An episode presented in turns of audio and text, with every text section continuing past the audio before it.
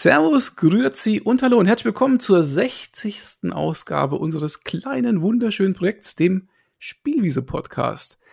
Ja, und damit feiern wir offensichtlich ein kleines Jubiläum. Äh, genau wie das heutige Thema übrigens, von dem ich habe sagen lassen, dass es da auch einen runden Geburtstag gibt, aber da werden wir wahrscheinlich gleich mehr dazu hören. Um was geht's denn heute? Also, am 5., ich glaube, bis 8. Oktober diesen Jahres, da durften interessierte Spieler eine sehr spannende Messe besuchen nämlich die Spiel. Also die heißt wirklich so.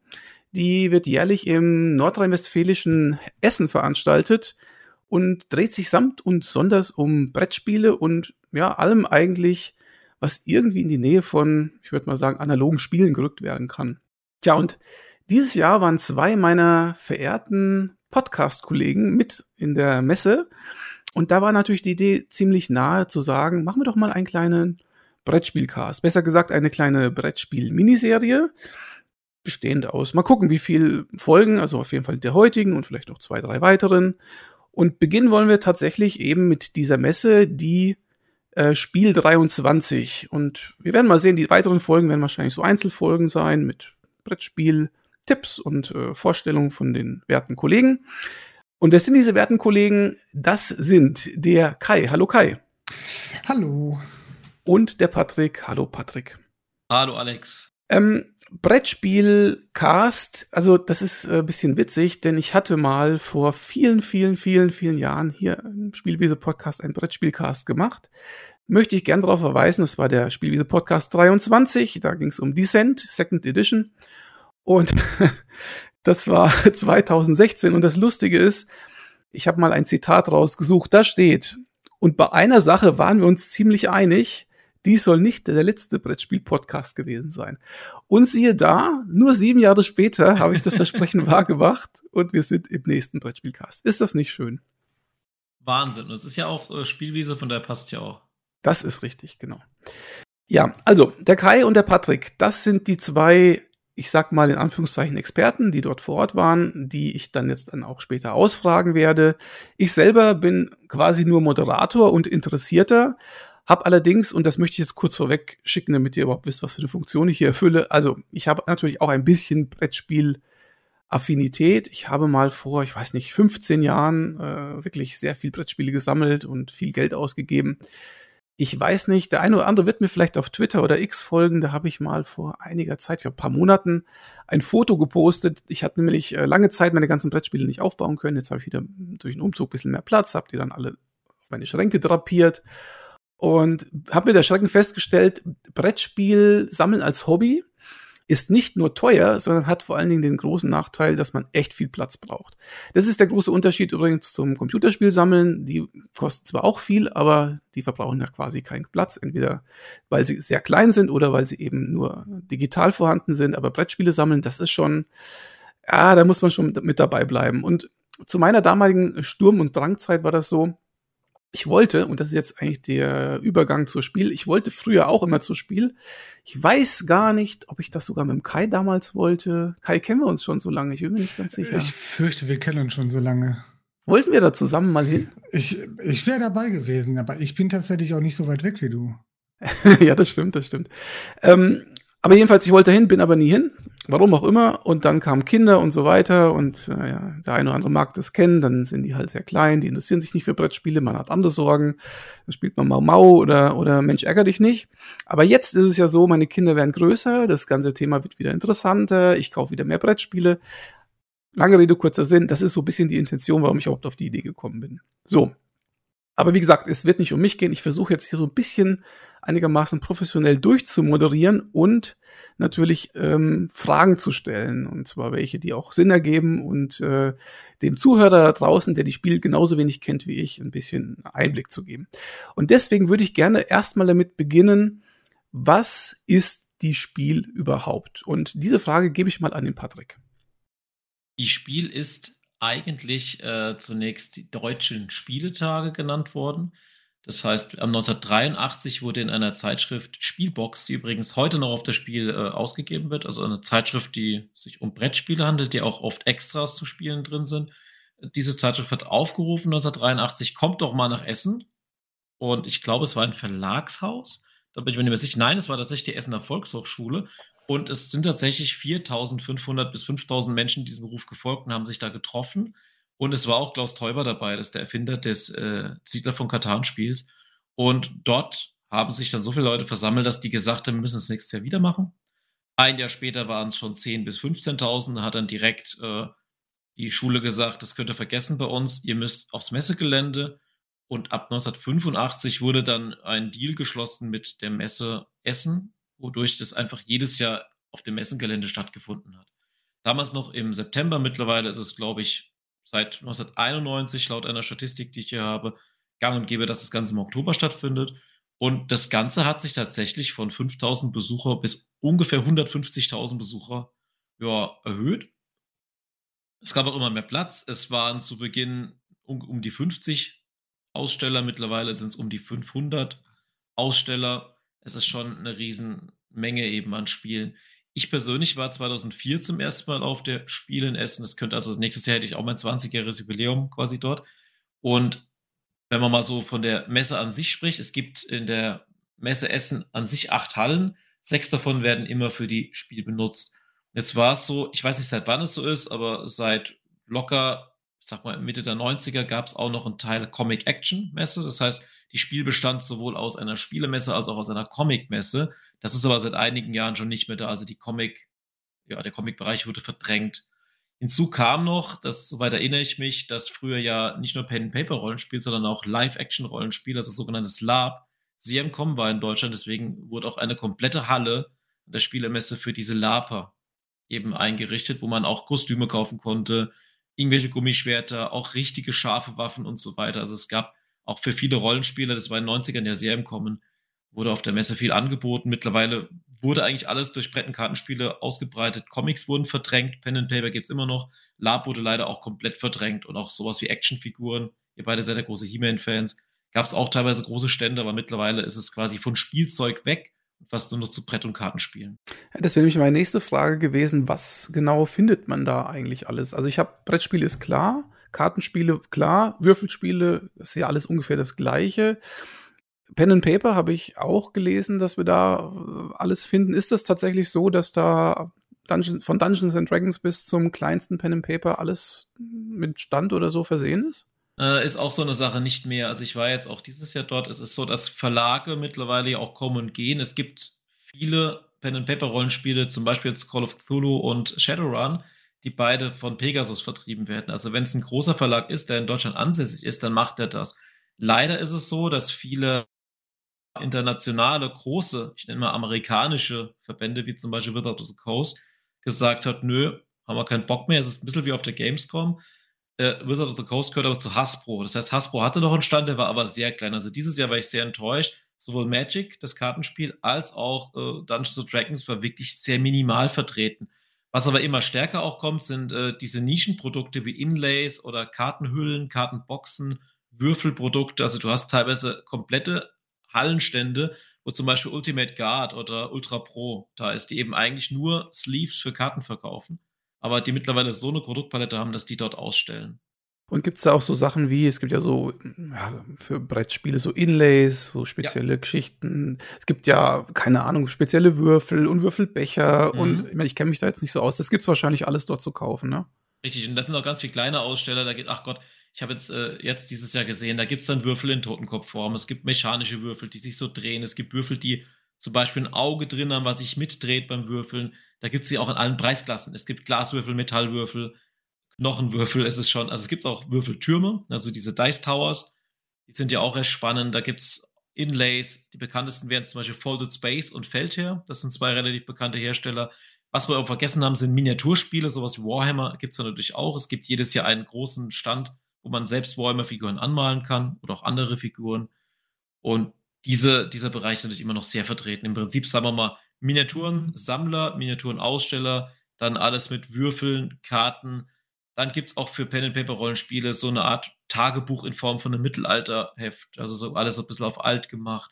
Es gibt natürlich Spiele, die mit angemalten Figuren verkauft werden. Ne? Sagen wir mal, ich habe jetzt zwar ein gebrauchtes Spiel, wo ich aber alle Miniaturen schon angemalt habe, verkauft die.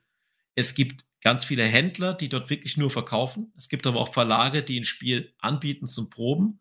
oder es zum Verlagspreis verkaufen. Oder aber es gibt Spiele, dieses Jahr war zum Beispiel ein Star Wars Unlimited, ein Kartenspiel oder Disney Lorcana, die teilweise entweder schon verkauft werden oder einfach nur als Promo da sind und erst in einem Monat oder in einem Jahr zum Verkauf kommen. Ich würde mal gerne da reingrätschen, weil ich finde, dass ähm, gerade das Disney zeigt ja auch ganz cool diese unterschiedlichen Facetten der Spiel.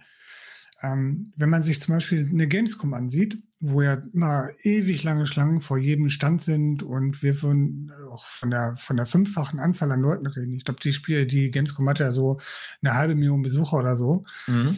Ähm, dann spiegelt das genau diese Differenz an. Ein Lokal, äh, Lokana, Disney Lokana Stand, was ja tatsächlich ein neues ähm, Karten, äh, Sammelkarten-Spiel ähm, ist aus dem Hause Disney quasi. Das, da war ja eine 100 Meter lange Schlange vor, wo du tatsächlich ähm, dich wahrscheinlich für irgendwelche Promokarten anmelden konntest. Wäre jetzt mal ein Tipp gewesen. Nee, also das, es waren zwei Schlangen tatsächlich, sowohl an dem Stand, wo man das Spiel ausprobieren konnte, als auch an dem Stand, wo man kaufen konnte. Ja, also wie gesagt, ich hätte jetzt Promokarten ver äh, vermutet, das wäre, äh, mich hat es jetzt nicht interessiert oder gereizt, aber ich fand diese, diese Differenz so cool. Du hast einerseits diese Sachen, dann hast du aber 100 Meter weiter einen sehr schwach besuchten Stand, zum Beispiel bei Pegasus, hast du gerade auch genannt. Da konntest du auch das neue Roleplay-Game ähm, von Avalon, Ava, äh, ne, von, eigentlich von Avalon, von Avatar äh, Probe spielen mhm. wo die dann auch tatsächlich solche Spielnischen aufgebaut haben, wo du dann eine Rollenspielgruppe machen konntest. Ne? Die oder sogar ein Spielmeister da sitzen, der das gemacht hat. Genau, ne? aber die, die Räume waren so schön themenbezogen. Ich fand das ja, total herrlich. Super. Aber du hast halt diese unterschiedlichen Sachen. Du hast äh, die Sachen, die äh, ganz krass ähm, Besuchermagneten sind. Dann hast du die kleinen Nischen. Dann hast du, du hast es ja schon gesagt, wo man Würfel kaufen kann, Zubehör kaufen kann. Du hast in einigen Hallen hast du das Gefühl, du bist auf einem halben Flo äh, Flohmarkt und auf anderen Hallen hast du das Gefühl, du bist auf einer Gamescom. Und mhm. das macht ein bisschen diesen, diesen Reiz aus, finde ich, dieser Messe, dass die beide Welten unter einen Hut kriegen, die Messe aber immer noch gut besuchbar bleibt und du unheimlich viel mitnehmen kannst. Also einerseits natürlich monetär, dass du ganz viele Spiele kaufen kannst, aber du kannst auch ganz viel ausprobieren, ohne dass du jetzt stundenlang an jedem Stand anstehen müsstest. Du kannst auch mit fremden Leuten spielen oder du bekommst ein Spiel erklärt, du kannst eine schnelle Runde spielen. Oder es gibt auch die Möglichkeit, so, ich, ich nenne es mal so, zwei Barhocker und ein Bartisch, wo da einer dran sitzt, der dieses Spiel einfach nur kurz erklärt, ohne dass du spielst. Das ist auch ganz nett. Ja, also bei der Spiel zum Beispiel gibt es ja auch komplett neue Messeberufe, ne? den Erklärbär, mhm. der da steht und tatsächlich ähm, die unterschiedlichen Spiele eines Verlags tatsächlich den Besuchern erklärt, wie die Spielregeln da sind, in unterschiedlichen Sprachen. Das äh, hast du mhm. bei den meisten anderen Messen vermutlich nicht, sondern das ist, äh, glaube ich, sehr dediziert auf das Spiel. Genau, und das sind gerade, so, nehmen wir mal ein prominentes Beispiel, ist Terraforming Mars. Das war ein Spiel, was vor, ich glaube, vor vier oder fünf Jahren bekannt war bei Feuerlandspiele oder was Schwerkraft? Schwerkraft. Schwerkraft, keine. Schwerkraft Verlag auf Deutsch, auf Englisch war es, oh Gott, mit FY fängt es an. Da gibt es sowohl die Firelis englische. oder so, ja. Ja, das ist auch cool, ne? Es gibt, es gibt den Herstellerstand von Terraform Mars, der auf Englisch dir das erklärt, wo du die englische Fassung kaufen kannst, aber wenn du noch mit ganz coolen Promos und da sitzen sogar bei Terraform Mars, da sind sogar wirklich die Spielentwickler da und erklären dieses Spiel. Das ist echt cool. Ne? Und bei dem äh, deutschen Stand, bei Schwerkraft sitzt natürlich jemand da, der deine Sprache spricht. Du kannst die deutsche Version kaufen. Und Terraform Mars hat zum Beispiel mittlerweile einen Kartenspielableger und einen Würfelspielableger bekommen. Also es ist eine Riesenmarke geworden. Anderes Beispiel wäre zum Beispiel Terra Mystica. Dann gab es auch einen Nachfolger im Weltall. Ich weiß nicht mehr, wie der hieß. Das Würfelspiel von Terraforming Mars ist ein Roll and Wild, kein Würfelspiel. Ah, okay. Ich dachte, das wäre das Würfelspiel. Da habe ich auch wieder was gelernt. Das ist auch da habe ich jetzt nicht genau drauf geguckt, weil ich ja Terraforming Mars als Brettspiel kenne und das Kartenspiel habe ich auch zum Beispiel auch. Aber das war jetzt auch ein Beispiel, Terraforming Mars war so ein Hype auf der Spiel. Das passiert auch ganz oft, dass ein Spiel, was gut läuft, ausverkauft ist. Du darfst nicht verkaufen äh, ja, kannst als Besucher. Das, äh, das passiert jedes Mal. Ähm, auch wenn, wenn bestimmte Promo-Sachen ausgegeben werden. Ich habe letztes Jahr habe ich auf der Spiel bei Feuerlande tatsächlich die Promokarten für Archinova geholt und die waren hinterher ausverkauft. Ne? Mhm. Genauso wie etliche Spiele, die auch, äh, Feuerlande ist auch ein guter Kandidat dafür, Spiele zum Release da zu verkaufen und dann hinterher komplett ausverkauft zu sein. Archinova war, glaube ich, letztes Jahr tatsächlich im, äh, im Release bei Feuerland und das ja. konntest du hinterher nicht mehr kaufen. Das wurde da released an dem Tag und die waren dann durch. Und dieses Jahr war es der Nachfolger von Terra Mystica, dessen Name jetzt entfallen ist. Age of Innovations. Genau, Age of Innovations, auch ein Spiel, was super aussah. Und das zweite Spiel, was da stand, war Expeditions, das ist der Nachfolger von Scythe. Äh, Sequel, glaube ich. Aber äh, ah, also Sequel spielt im gleichen Universum, genau. ist aber ein ganz anderes Spiel. Das ist kein äh, Eroberungsspiel, es ist ein Erkundungsspiel. Aber jetzt springen wir sehr hin und her. Ich glaube, ja, zwischendurch, ich glaube, zwischendurch äh, sollten wir auch mal, wenn wir Begriffe erklären sollen, Alex, solltest du uns unterbrechen? Genau. Ich kann, ich kann diesen Redefluss kaum unterbrechen, weil ihr seid jetzt schon voll im äh, Tunnel drin, merke ich gerade. Ich wollte aber so ein bisschen noch mal äh, eins zurück tatsächlich, ähm, weil für unsere Zuhörer, die sich eben nicht auskennen, würde ich mal das nochmal versuchen zu fassen. Also, wenn ich euch richtig verstehe, ist die Faszination dieser Messe so mehrteilig. Das eine ist, man kann dort neue Spiele sehen, die man so vielleicht noch nie sehen konnte. Wahrscheinlich sind das Spiele, die auch oft direkt zur Spiel fertig entwickelt werden oder vorgestellt werden, erstmalig. Dann äh, das Spielen an sich offensichtlich ist ein Punkt. Und vielleicht auch das Kaufen von Produkten, weil sie da besonders günstig sind oder erstmalig dazu bekommen sind. Ist das so ungefähr dieser Mix, die, der die Messe ausmacht? Ja.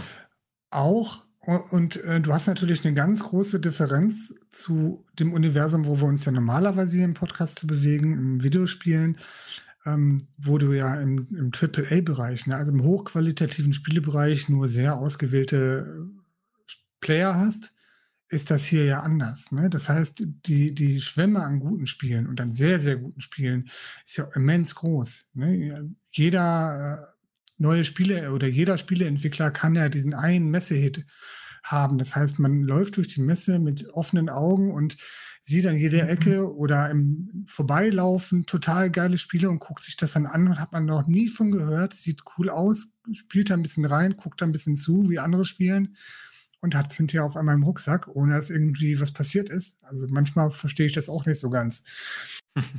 Aber jetzt ähm, ist es wirklich so, dass man die Zeit dafür hat, bei all dem Trubel und den ganzen Produkten und ja, bei ne, bei diesen Einwirkungen von allen Seiten da überhaupt sich hinzusetzen und, keine Ahnung, eine Stunde oder, oder länger zu spielen? Oder sagt man, die Zeit ist mir zu schade, ich habe vielleicht nur einen Tag auf der Spielmesse oder so und das kann ich mir nicht erlauben? Also dieses Jahr habe ich gar nichts äh, gespielt, ich habe mir nur eins erklären lassen. Generell geht es auch nicht eine Stunde. Natürlich kannst du, wenn wenig Andrang ist, die Stunde hinsetzen, aber meistens gibt es entweder Timeslots, zum Beispiel bei bekannten Spielen wie Scythe oder Expeditions, sagen die dir ganz klar, pass mal auf, in 20 Minuten musst du hier wieder weg. Ja? Und dann erklären die dir auch eine Runde, erklärt das Spiel und du spielst eine Runde, wirklich nur einen Durchlauf, einmal. Ist jeder einmal dran oder einmal, jeder ist zweimal dran, dann musst du aufstehen, der nächste kommt. Ja? Oder ist immer mal ein anderes Kartenspiel, ne? Da habe ich, äh, jeder darf drei Züge machen oder fünf, dann ist fertig, kommt der nächste. Das mhm. wird schon so getimed. Es geht also quasi nur, um mal reinzuschnuppern, damit man so ein Gefühl für das Spiel bekommt, quasi. Ja. Und oft sagst du auch selbst, okay, ich habe es verstanden, Dankeschön, gehst auch, willst ja nicht ewig da sitzen. Es ist manchmal auch ganz nett, du, manchmal triffst du einfach andere Leute, kannst mit denen quatschen und manchmal kriegst du auch, wenn du eine Runde durchspielst, noch was von dem Entwickler. Das ist immer mal Yellow Games, das ist ein Entwickler, der immer gesagt hat, jeder, der mitspielt, bekommt einen Code. Dann gehst du ein Glücksrad, drehst am Glücksrad und bekommst das dafür, ne, als Beispiel. Hm. Ähm, jetzt nochmal auf euch bezogen. Also Patrick, du hast vorhin gesagt, du bist seit 20 Jahren da am Start. Fährst du da jedes Jahr hin oder Nein. wie muss ich mir das vorstellen? Äh, ich habe auch mir mal kurz Notizen gemacht zum Thema Anekdoten. Das kann ich später noch erzählen. 2004 habe ich Zivildienst gemacht und mein Zivildienstkollege, der Thomas, der hat mir, das ist ein Rollenspieler, das ist so ein Laper, der hat gesagt, pass mal auf, wir gehen dahin wegen Lab-Sachen, hast du Bock mitzukommen? Ich so, ja, warum nicht? Wir sind dann Nacht Nebel früh morgens dahin gefahren. Wir haben ja schon eine Anfahrt von dreieinhalb Stunden gehabt. Und da waren noch andere Leute dabei, da sind wir mit einem vollen Auto hingefahren. Und das hat mir so gut gefallen, dass wir gesagt haben, nächstes Jahr wieder. Ja? Und dann haben aber die Rollenspielleute irgendwann gesagt, pass auf, wir fahren da nicht mehr hin. Es gibt für uns quasi rollenspielmäßig nicht mehr so viel zu entdecken dort. Und mein einer Kumpel, den ich quasi dort auch kennengelernt habe auf dieser Fahrt, mit dem fahre ich heute noch dahin. Aber wir hatten immer wieder Pausen dazwischen. Ich sag mal, wir hatten Phasen, sind wir jetzt sagen wir mal zwischen 2010 und 2017, da sind wir jedes Jahr hingefahren. Es gibt sogar Phasen, da sind wir, je nachdem, wie es zeitlich möglich war, mal vier Tage übernachtet im Ruhrpott und sind zwei Tage hingefahren, haben auch übernachtet, sind ganz früh gekommen. Und es gab auch Phasen, wo gesagt habe, dieses Jahr nicht. Und klar, wir hatten leider auch die Pandemiephase, wo dann einfach entweder war die Messe gar nicht oder es war eben so strenge Auflagen, dass wir gesagt haben, wenn wir Corona-Bedingungen haben, dann rennen wir nicht mit einer Maske auf der Messe rum. Das ist auch blöd. Also, mm, da haben wir uns dann die letzten drei Jahre ausgesetzt. Und wie war das bei dir, Kai? Ich meine, du hast ja vorhin schon erwähnt, du wohnst quasi um die Ecke. Ich weiß nicht, vielleicht halbe Stunde Fahrt oder so dahin. Das ist ja quasi für dich die Haus- und Hofmesse, oder? Ja, eigentlich ja, aber ich, äh, ich bin erst so 2018, 2019 das erste Mal da gewesen.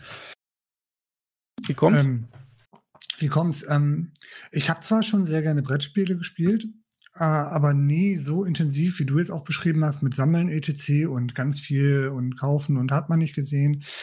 Das kam bei mir nochmal verstärkt kurz vor der Pandemie und dann nochmal ganz geballt in der Pandemie und auch ganz stark gesteuert von Kickstarter, wo ich dann auch ähm, so wenig mich Kickstarter im digitalen Bereich interessieren, desto so cooler fand ich diese ganzen Sachen oder diese Unterstützung für innovative Konzepte auf äh, Kickstarter im Brettspielbereich.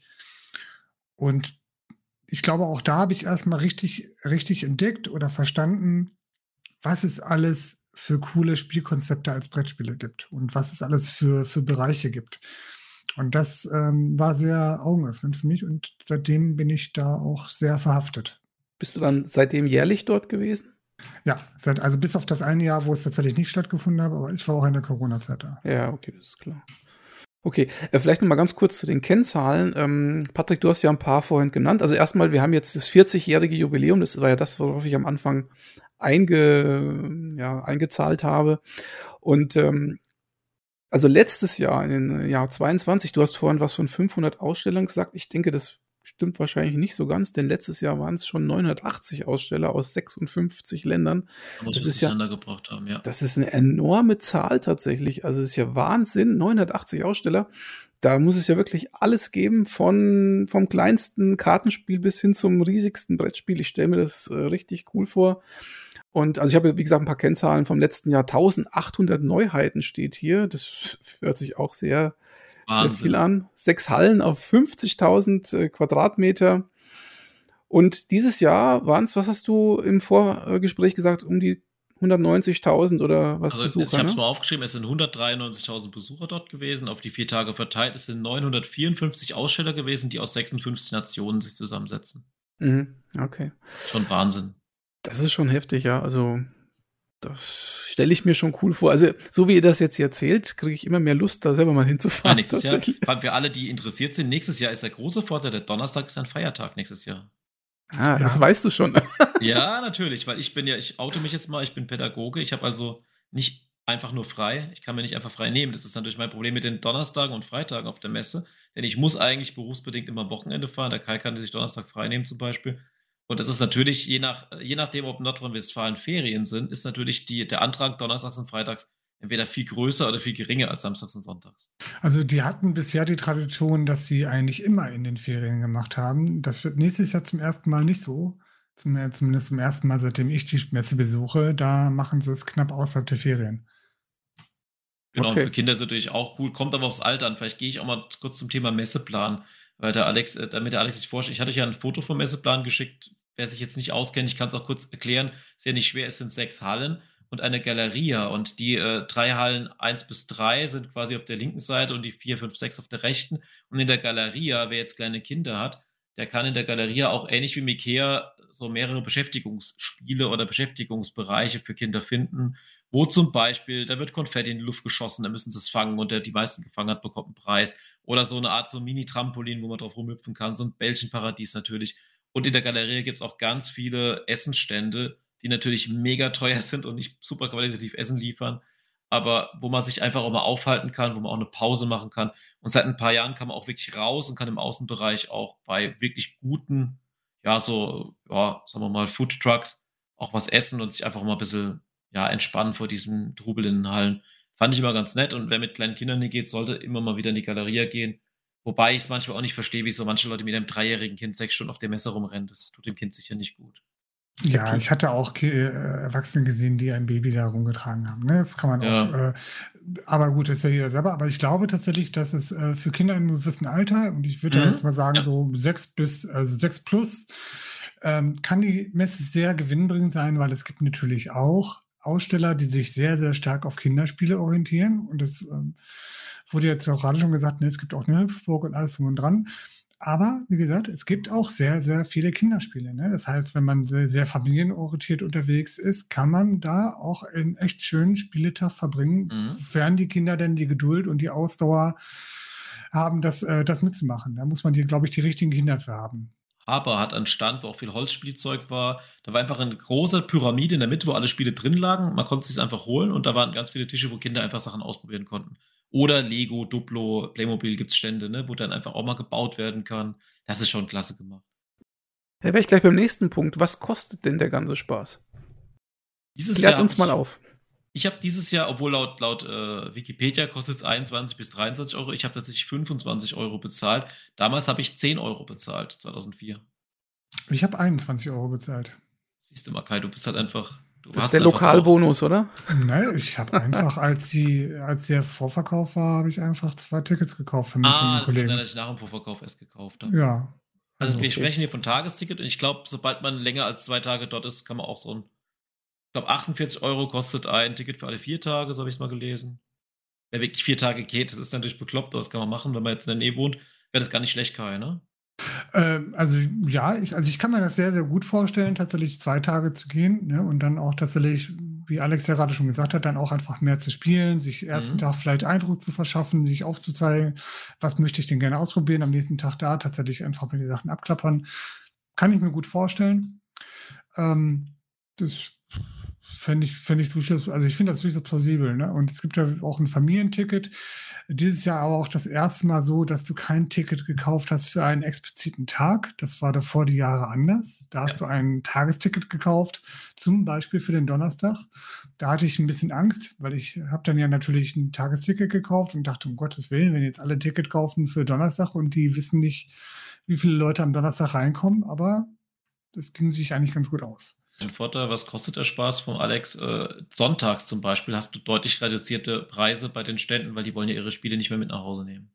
Das ist dann der letzte Tag wahrscheinlich, ja. ne? Ich habe jetzt gerade auf den Plan geschaut. Also es gibt ja hier tatsächlich so ja, so Bereiche. Das ganze Ding ist ja wohl in Bereiche aufgeteilt. Also offensichtlich äh, ist das hier nicht so kreuz und quer. Jeder äh, Hersteller oder Anbieter stellt irgendwo seinen Stand hin, sondern das wird ja wohl nach äh, Spielart oder Komplexität der Spiele aufgeteilt. Also hier auf dem Plan, ich werde das mal in den Show Notes auch verlinken, sehe ich einen blauen Bereich und das macht auch den größten Teil hier so ein bisschen aus. Das sind die Familienspiele. Das sind ja wohl die Spiele, wo man auch dann mit Kindern so ein bisschen was äh, macht. Dann die Kennerspiele, dann die Expertenspiele, also was für euch aber auch äh, tatsächlich gar nicht so klein, der Rollen-, Miniatur- und Sammelkartenspielbereich. Der ist ziemlich groß auf dem Plan zumindest. Und dann gibt es jede Menge straffiertes Zeug. Was heißt das? Alles ja, bunt gemixt. gemischt. Ne? Ja. Also Expertenspiele, Kennerspiele oder Experten- und Familienspiele gemischt. Aber so der Familienspielebereich ist ja doch wohl dann der mit Abstand größte. Ja, wobei man dazu sagen muss, das ist dieses Jahr, das ist eine Neuheit gewesen. Bis jetzt war es immer so, na, man könnte sagen, es ist so ein bisschen nach, nach Bekanntheit. In den, in den ersten vier Hallen waren immer so die bekanntesten Sachen und in Halle 6 war immer so der, ja, waren immer die, die quasi in der zehnten Reihe gesessen haben, ne? so kleine Hersteller. Und das war für die auch immer ein bisschen doof. Und jetzt hat man gesagt, pass mal auf, wenn du, wenn du einen Expertenspielstand hast mit tollen Spielen, geh in Halle 4 und dann schätze dich neben die Großen dazu und dann hast du auch, wirst du auch mehr gesehen, weil sonst, wer geht schon, wenn er den ganzen Tag da ist, geht man erstmal durch die Hallen, wo die bekanntesten Sachen drin stehen. Das war dieses Jahr ein bisschen besser nach Genre sortiert. Fand ich auch gut. Und ich habe direkt gesagt, wir sind ja dann eher so die Kenner- und Expertenspielleute, wie du gerade gesagt hast. Wir gehen erstmal nur in die beiden Hallen, wo die Spiele drin sind. Aber der Kai hat ja auch Familie. Kai, du schaust doch bestimmt auch nach Familienspielen, oder? Ähm, ja, also ich gucke tatsächlich nach Spielen, wo ich denke, das könnte, könnte mal äh, meiner kurzen gefallen oder das könnte man auch irgendwie mit der, mit der größeren Runde spielen. Ähm, aber ich äh, würde zum Beispiel, oder ich könnte mir nicht gut vorstellen, mit der Familie hinzugehen. Ne? Also, aber ich gucke natürlich auch nach Familienspielen. Mhm. Okay. Also, das, ist ein bisschen schwierig, ne? Ich glaube, das äh, ähnliches Problem hättest du vielleicht auch. Ähm, ich habe natürlich ganz viele eigene Interessen. Und wenn ich dann mit der Familie unterwegs wäre, das wäre dann der Punkt, wo ich sagen würde, dann gehe ich zwei Tage. Ne? Einen im Auftrag der Familie und kümmere mich den ganzen Tag darum, dass die alle auf ihre Kosten kommen und einen Tag, wo ich nach dem Zeug gucke, was mich interessiert. Ja, das ist bei mir tatsächlich ein bisschen anders oder ja ähnlich gelagert, aber mein Fokus ist tatsächlich mehr auf der Familie, weil ich schaue immer jetzt so in letzter Zeit, auch wenn ich was kaufe, könnte ich das mit meinen drei Kindern spielen irgendwie. Beziehungsweise mhm. ich habe ja noch zwei weitere aus, aus, der, aus der Lebensgemeinschaft. Das heißt, mal gucken, was kann man mit vielen, möglichst vielen Kindern spielen, die jetzt aber auch nicht mehr so klein sind. Und äh, da muss man schon ein gutes, na, wobei die Spanne geht ja von klein nach etwas älter schon, dass man so ein gutes Mittel findet, wo jeder mitspielen kann. Das ist so die Krux bei der Sache. Also, das, also ich finde das ja wirklich toll, ne? Und da findest du tatsächlich auch ganz viele Ideen, die du so nie gesehen hättest. Ne? Ich habe mir, glaube ich, vor zwei Jahren habe ich mir so nicht Schurke gekauft. Ne, das, ich auch. Ich glaub, genau, ne? Also das hattest du, hatten wir, glaube ich, schon mal gesprochen, ne? Und das ist halt äh, der Mega-Hit, ne? Auf jedem Kindergeburtstag oder äh, kann ich irgendwie das Ding rausholen und muss mir vorher irgendwie zwei Tage lang überlegen, was ich denn für eine Story zusammenbastel. Aber das kommt bei den Kids mega gut an. Das kann ich nicht beurteilen, weil wir es nie gespielt haben. Ja, also ich, Weil gekauft ist schnell gespielt äh, und gelesen, naja. Ja, also ich muss ja auch sagen, dass ich da auch nicht immer Bock drauf habe, mir diese Mühe zu machen, ne? Aber beim Kindergeburtstag ist das halt ein der Punkte, dass wir dann mit den, meiner Tochter und mit den Kindern, die dann zu Besuch sind, dann ein Abenteuer machen. Gut, aber kommen wir mal wieder zurück zur, zur Spielmesse. Also, kurze Frage: Gibt es da irgendwas wie ein Rahmenprogramm? Also, dass da überall Stände sind und so weiter, ist schon klar. Aber gibt es sowas wie Turniere oder Vorträge oder Workshops, so mit Terminplan, so wie das, glaube ich, auch von anderen Computerspielmessen kennt. Gibt es das so oder läuft man einfach nur durch und das war es im Endeffekt? Also es gab dieses Jahr, muss ich sagen, war ich nur sonntags da, da habe ich es nicht so mitbekommen. Aber es gibt durchaus Programme, auch Turniere sind dort, es wird teilweise auch gestreamt. Zum Beispiel, ich weiß nicht, ob ihr das Spiel Splendor kennt. Da gab es ein Turnier, was live gestreamt wurde, wo auch das Splendor Add-on vermarktet wurde. Es gab tatsächlich 2015, das fand ich sehr interessant, äh, das Siedler von Katan, beziehungsweise nur noch Katan, hatte dann 20-jähriges Jubiläum. Dann hat Klaus Teuber einen Weltrekordsversuch gemacht. Und zwar hat er dann die, ja, die größten, ich habe mir es aufgeschrieben, quasi äh, die, die größte Katan-Runde ever gespielt. 2015. Ich muss nochmal recherchieren, wie viele Leute da jetzt da waren. Das war auch krass. Dem Tag war ich auch dort. Genau, es waren 1040 Spieler, die gleichzeitig Siedler gespielt haben. Zusammen mit äh, dem Fußballspieler Jens Nowotny und mit Klaus Teuber selbst. Und solche Aktionen hast du dann immer. Du hast schon kleine Programme. Es gibt außerdem einen Spielepreis. Das wird vorher festgelegt. Und es gibt auch Bereiche, wo du nicht reinkommst, die eben eher für VIPs sind, die eben zu solchen Gremien sind. VIP, Jury. Und es gab dieses Jahr ein Educators Day am Freitag, wo auch speziell für Pädagogen angelegt war, wobei ich da auch nicht verstehe, warum das nicht am Wochenende ist, weil die meisten Pädagogen arbeiten freitags. Ähm, und es gibt auch den Deutschen Spielepreis dort, habe ich gelesen. Genau, ja. Was ist das für eine Auszeichnung? Genau. Der wird quasi von Spielern für Spieler als Community Award verliehen. Das ist nicht das Spiel des Jahres. Das Spiel des Jahres ist immer so ein bisschen vorher. Das wird aber auch dann dort immer vermarktet als Spiel des Jahres, Kennerspiel des Jahres, Kinderspiel des Jahres. Ja. Hey, kennst du dich mit deutschen Spielpreisen ein bisschen aus? Ich bin da ehrlich nicht so bewandert. Der Deutsche Spielepreis wird da jedes Jahr auf der Messe verliehen und die Nominierungen finden vorher statt. Die sind also quasi auch schon bekannt und sind auch vielleicht äh, für manche auch schon eine Kaufliste, was man dann so im Auge haben könnte. Und der wird ähm, nicht unique vergeben, sondern der folgt ein bisschen auch der Messeplanung und wird in verschiedenen Bereichen vergeben. Wir reden da ja tatsächlich auch von Familienspielen, den Kennerspielen, den Expertenspielen. Kenner und Experte müssten wir vielleicht auch noch mal ein bisschen genauer erklären. Experte ist tatsächlich diese hochstrategischen, stundenlangen Schlachten. Und Kenner ist tatsächlich, es ist einfach nur ein bisschen komplizierter und sollte man nicht mit kleinen Kindern spielen, aber es ist durchaus noch überschaubar. Und äh, das sind die verschiedenen, also es gibt noch ein paar mehr Bereiche, aber das sind die Bereiche, in denen der Deutsche Spielepreis quasi vergeben wird. Also so weit bin ich zumindest sprachfähig. Also ich habe mich jetzt nur so weit informiert, dass es der Unterschied ist, dass das Spiel des Jahres von einer Jury verliehen wird, während der äh, Deutsche Spielepreis eben von tausenden Lesern oder verliehen werden kann, indem jeder mit abstimmen kann durch Journalisten, Händler, Fachmagazinleser, zum Beispiel Spielbox, wer das liest, oder Webseiten wie zum Beispiel jetzt Abenteuerbrettspiele oder so, die können auch, da kann man auch direkt dran teilnehmen.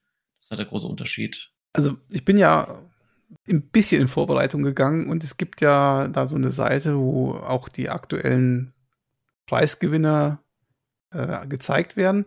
Also so wie ich das hier verstehe, gibt es zwei Auszeichnungen. Einmal der Deutsche Spielepreis und einmal der Deutsche Spielepreis Bestes Kinderspiel das deutet so ein bisschen darauf hin, dass es eigentlich nur zwei Kategorien gibt, oder sehe ich? Es gibt manchmal falsch? noch Sonderkategorien, zum Beispiel für die besterklärtesten Regeln. Ja, oder. Ja, aber so eine nicht. Unterscheidung zwischen Kennerspiel, Expertenspiel und so sehe ich jetzt hier tatsächlich nicht unbedingt. Du hast recht, das war dieses Jahr nicht. Es kann sein, dass es manchmal so war. Na gut. Sagen sicher schon mal so, aber ich gucke auch gerne nochmal. Aber ich sehe auch jetzt hier, also an alle Zuhörer, eventuell haben wir einfach nicht genug recherchiert. Es wird anscheinend jedes Jahr eine Top Ten Liste veröffentlicht, die zehn besten Spiele. Und das, der Gewinner ist ja zum Beispiel Flügelschlag, hat 2019 gewonnen. Und es ist immer das beste Kinderspiel dabei. Genau, in dem Fall Konzept Kids Tiere war es zum Beispiel. Was ich was ich, äh, wofür ich noch keine Gefühl habe, vielleicht habt ihr das ja und könnt es kurz erklären. Also wir haben das Spiel des Jahres, das kennt ja jeder, das ist ja das mit diesem Kranz drumrum, was aussieht mhm. wie so eine Trophäe und das prangt ja auf jedem Spiel irgendwie drauf, wenn es nominiert ist oder wenn es tatsächlich auch dann gewählt worden ist und das wird ja auch nochmal tatsächlich unterteilt zwischen Kinderspiel und keine Ahnung, Kinderspiel und ähm, aber das ist ja das, was man kennt. Und jetzt haben wir aber diese Auszeichnung. Mich würde mal interessieren, wie hoch ist denn dieses, diese, diese Auszeichnung Deutscher Spielepreis von der Spiel in Essen, wie hoch ist der von der Gewichtung her, von der Wichtigkeit her im Vergleich zur Spiel des Jahres Auszeichnung? Ist das pari pari, also auf Augenhöhe oder, oder wie muss man sich das vorstellen? Habt ihr da eine, eine Idee? Keine Idee ist, ich habe jetzt nur Internetquellen gelesen, dass es für die Spieler ist dieser Deutsche Spielepreis wichtiger, weil das eigentlich ein ehrlicherer Preis ist, weil das einfach eine Wahl ist, die durchgeführt wurde. Und das kann man sagen, wer das wer das Prädikat bekommt. Ich glaube, ich habe auch dieses äh, Logo schon aufgedruckt gesehen auf den Boxen, endlich beim Spiel des Jahres. Da weiß man halt, okay, das haben die Spieler gewählt. Beim anderen, das wird manchmal einfach nur bestimmt, beschlossen. Und man muss dazu sagen, beim Spiel des Jahres gibt es, da gibt es tatsächlich Kategorien Kinderspiel, genau. Kennerspiel oder Spiel des Jahres. Und in der Regel ist es Spiel des Jahres meistens was, was man mit allen Spielen, kann man sich vorhin gesagt hat, was für alle Altersklassen geeignet ist. Hm, genau. Und genau da habe ich mich ja auch verwechselt. Das tut mir schrecklich leid. Ich habe das Spiel des Jahres mit dem Deutschen Spielepreis verwechselt. Das tut mir leid. Ja. Da kann es ja, ja nicht so unwichtig sein, wenn der Kai sogar verwechselt. Ja, also tatsächlich, äh, dieser, dieser, das Logo tatsächlich vom Spiel des Jahres finde ich tatsächlich deutlich prägnanter und wird auch meistens beworben. Und die werben ja tatsächlich sogar mit der Nominierung für diesen Preis. Das war ja auch ein bisschen das, was ich meinte. Diese Nominierung findet ja tatsächlich dann auch nochmal so statt, dass, ähm, dass diese Nominierungslisten jetzt zum Beispiel zu Spiel oder so dann tatsächlich auch durch sind. Ne? Und dass man ja durchaus ähm, das mitnimmt. Genau, manchmal ist sogar auf der Packung drauf ein Druck drauf, wo steht nominiert für das Spiel des Jahres. Wir kommen ja später wahrscheinlich so auf eure Spiel-Highlights zu sprechen. Dennoch möchte ich, weil wir es gerade jetzt besprechen, an der Stelle kurz spoilern. Es könnte also sein, dass es vielleicht so ist, dass es sich mit euren Spieletipps überschneidet, aber das möchte ich trotzdem jetzt mal kurz sagen. Also auf der Spiel 23 hat bekommen den Deutschen Spielepreis 23 das Spiel Planet Unknown. Danach kam sehr interessant eine Versoftung, eine Verbrettspiel-Versoftung, nee, eine, eine Verbrettspielung einer Software, so rum. Und zwar Dorfromantik. Und der dritte Platz ist interessant, das habe ich nämlich auch schon mal angeguckt. Gibt es hier in Deutschland, glaube ich, sogar nur bei Thalia oder so zu kaufen, keine Ahnung. Heat, so ein Autorennspiel. Jetzt kann Sehr ich spannend. kurz dazu was sagen. Ähm, ja. A, Heat ist total super. B, Dorfromantik ist vom letzten Jahr. Ne? Also das ist, so muss man auch tatsächlich nochmal gucken, dass der Deutsche Spielepreis da sehr hinterhängt. Ich habe Dorfromantik letztes Jahr auf das Spiel gekauft. Dieses Jahr wurde der, die, der, die Fortsetzung, ne? Dorfromantik Duell, wenn ich mich nicht irre, äh, auf das Spiel verkauft. Und ähm, Dorfromantik hatte aber auch schon den Spiel des Jahres Award. Ja, aber, aber auch, auch den 2023. Also die sind eigentlich auch eigentlich dasselbe Jahrgang, ne? Ich vermute, dass Dorfromantik, äh, also der, das Spiel des Jahres wird ja so im, im August, September verliehen. Ja, und wenn das Spiel nach August, September erschienen ist, dann kriegt es automatisch erst im nächsten Jahr. Wenn, kann es nominiert werden. Na gut, aber die weiteren Spiele, vier bis zehn, gehe ich jetzt mal nicht durch. Wer weiß, ob da jetzt eben äh, Überschneidungen dann später mit euch stattfinden. Insofern lasse ich das mal kurz aus. Ähm, was mich noch so ein bisschen interessieren würde, was für Spieleverlage, Entwickler, was für große Namen oder auch kleine Namen, vielleicht auch aus, weiß ich nicht, vielleicht von, von, von Kickstarter oder sowas, findet man denn auf dieser Spiel? Also sind da wirklich alle großen Verlage da und, und auch so kleinere Dinge oder, oder sagt mal ein paar Namen, haut mal was raus. Ich sag jetzt einfach mal Asmodee. Vielleicht kennst du noch Heidelberger Spiele. Das war früher der große Publisher, der ist leider pleite gegangen, heißt jetzt Heidelbeer Games, ist sehr klein. Asmodee ist eigentlich, glaube ich, eine französische Firma, hat aber so ziemlich Asmodee hat die Lizenz für so sämtlich alle Fantasy Flight Games, die es draußen gibt. Und Fantasy Flight Games ist quasi der zweite Name, ist ein riesen Publisher von Spielen. Published zum Beispiel jetzt Arkham Horror, Eldritch Horror, dann diese ganzen, ähm, ja, Miniaturspiele teilweise, Kartenspiele, Sammelkartenspiele, da ist jetzt keine Grenze gesetzt. Dann Moses Games ist zum Beispiel was, wo die Tatort-Spiele und auch Black Stories, sagt euch garantiert was, veröffentlicht. Dann Kosmos Verlag, Pegasus Verlag, Feuerland und Schwerkraft Verlag. Ist zwar ein kleiner Verlag eher, aber hat auch bekannte Spiele und natürlich Ravensburger. Ja, Ravensburger ist ja somit das bekannteste in Deutschland wahrscheinlich, ne? Mhm. traditionstechnisch gesehen. Und verstehe ich das richtig, wenn du jetzt sagst, der deutsche Lizenznehmer von Fantasy Flight ist dort in der Messe, aber Fantasy Flight selber auch? Genau, Fantasy verkauft die englische Version und Asmodee die deutsche Version. Aha, interessant. Die hinken sich manchmal hinterher. Ein Beispiel jetzt, wobei es kann sein, dass es nicht von Asmodee ist. Es gab jetzt ein Spiel, ich glaube, das war bei Pegasus wiederum, aber das ist zum Beispiel auf Englisch schon erschienen und auf Deutsch noch nicht. Dann kannst du die englische Variante kaufen, aber nicht die deutsche. Okay, und ich habe verstanden, Kai, dass es da auch Releases gibt, die eigentlich aus Kickstarter Baker-Aktionen entstanden sind. Genau, es gibt relativ viele Spiele auch auf der Messe, wo der Ursprung oder die, die Erstinvention tatsächlich aus Kickstarter kommt. Ne? Ein großes Beispiel ist ja immer noch Gloomhaven, ne? was ja ursprünglich auch ein Kickstarter war. Aber auch Spiele, die bei mir im Regal stehen, waren tatsächlich auf der Messe vertreten. Ja, Drehst du dich gerade um, Kai? Ja, ich drehe mich gerade zu meinem. Ich, ja, ich drehe mich tatsächlich gerade zu meinen, zu meinen Ah, ist ja fast visuell. Ja, ich, ich drehe mich zu meinem Spieleschrank um, einfach um zu gucken, ja, guck mal, jetzt haben wir Casting Shadows, war auch vor Ort, auch, auch zu kaufen tatsächlich. Ähm, Creature Comfort war auch ebenfalls da. Es sind auch äh, ein ganz kleiner Verlag. Boardgame Circus war zum Beispiel da, die das verlegen.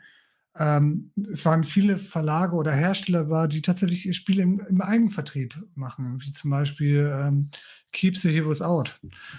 Und äh, so waren unheimlich viele kleine Verlage da, aber auch halt gigantische. Ne? Asmodee hat Patrick gerade genannt und Asmodee ist ja tatsächlich, um nochmal den Schwung zu Computern zu bringen, mittlerweile ja auch Teil der Embracer Group, ne? die ja mit, äh, mhm.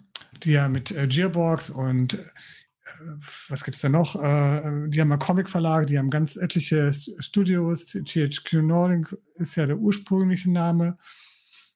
Du meinst die Embracer Group, die jetzt gerade Spieleentwicklern äh, nach der Reihe alle zumacht, weil ja, sie kein Geld mehr haben? Genau, aber die haben für ganz, ganz viel Geld Asmodee gekauft.